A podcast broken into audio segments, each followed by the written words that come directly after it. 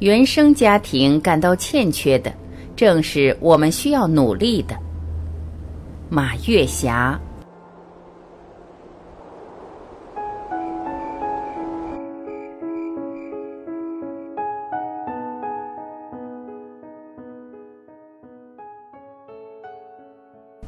现在我们经常听到一个网络流行语：“原生家庭。”什么是原生家庭呢？原生家庭是一个社会学概念。原生家庭是指自己出生或成长的家庭，这种家庭的气氛、传统习惯、家庭中子女和父母的关系。子女和兄弟姐妹之间的关系都会影响子女日后在自己新家庭中的表现。在生活中有一个普遍的现象，有的人在自己成年后家庭生活不如意，往往把这种不如意归结到了原生家庭上。其实这是一种不正确的做法，这是一种逃避责任、不敢面对现实的表现。出生在什么样的家庭，每个人都是无法选择的。每个个体生命的遗传基因密码，甚至人的容貌和性格，也都是无法选择的。无法选择的我们，就把它交给神秘的命运。但是，当我们少年、青年，尤其是成年以后，很多幸福是可以选择的。把可以选择的生命部分，就交给自己。我自己就有深深的体会，比如说我在青少年读书的时候，我从来不和同学们比谁家的生活好，谁家的父母收入高，谁家的父母有社会地位，谁家的住房面积很宽敞，因为这些都是我们不可把控的，和我们是没有关系的。有关系的是什么呢？我可以让我青少年时代在力所能及的范围内读很多书。我可以让自己努力学习，学习成绩在班上是第一流的。我可以让自己在学校里发展很多的业余爱好，比如说画画、唱歌，喜欢体育运动。因为从读书中我知道了一个道理：你不要关注那些你不能把控的，你应该关注你可以把控的，而且在可把控的范围内可以做得很好。我经常提醒自己，在原生家庭中，我们感到所欠缺的，正是日后我们需要努力的。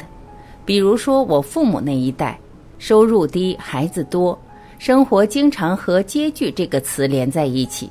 这件事一直激励我努力学习，争取将来有一个好的平台、好的发展、好的收入，过有体面的生活。我的父母非常注重孩子们的上学。尽管生活困难，还是千方百计地供我们读书。在这方面，我们当然继承原生家庭给我们带来的这种理念，培养孩子们读书。因为努力读书是改变命运最捷径的一条道路。一个人小的时候在原生家庭里生活是没有选择的，但是成年以后，当你组建家庭的时候，你是可以选择的。无论是穷人还是富人，原生家庭给我们的恩惠是无与伦比的。那种动辄就对原生家庭指责抱怨是毫无道理的。在原生家庭中，你感到欠缺的正是需要你努力的。比如说，你的父母说话不够儒雅，那你可以改变自己的语言方式，以一种大气、儒雅、智慧的语言把控自己的生活。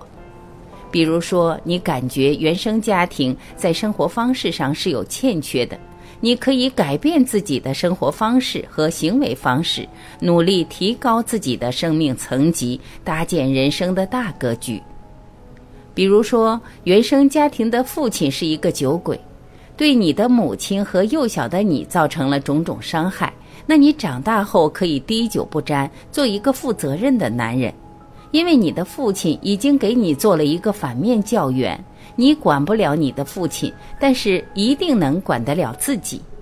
管不了父亲不是你的错，管不了自己当然是你的错。在原生家庭里，你对你的母亲是有微词，但是当你成为母亲的时候，你用你要求你母亲那种标准来要求自己，做一个充满爱心、会教育孩子的好母亲。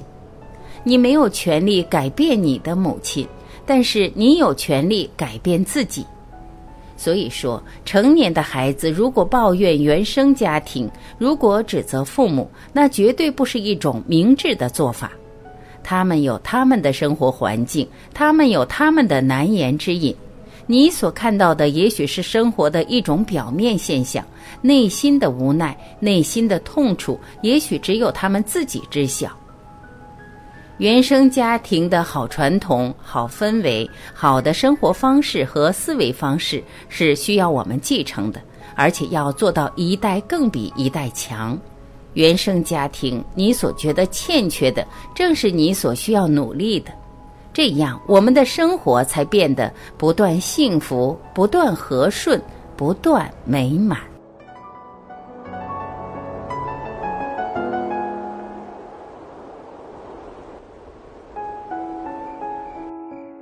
感谢聆听，我是婉琪，我们明天再会。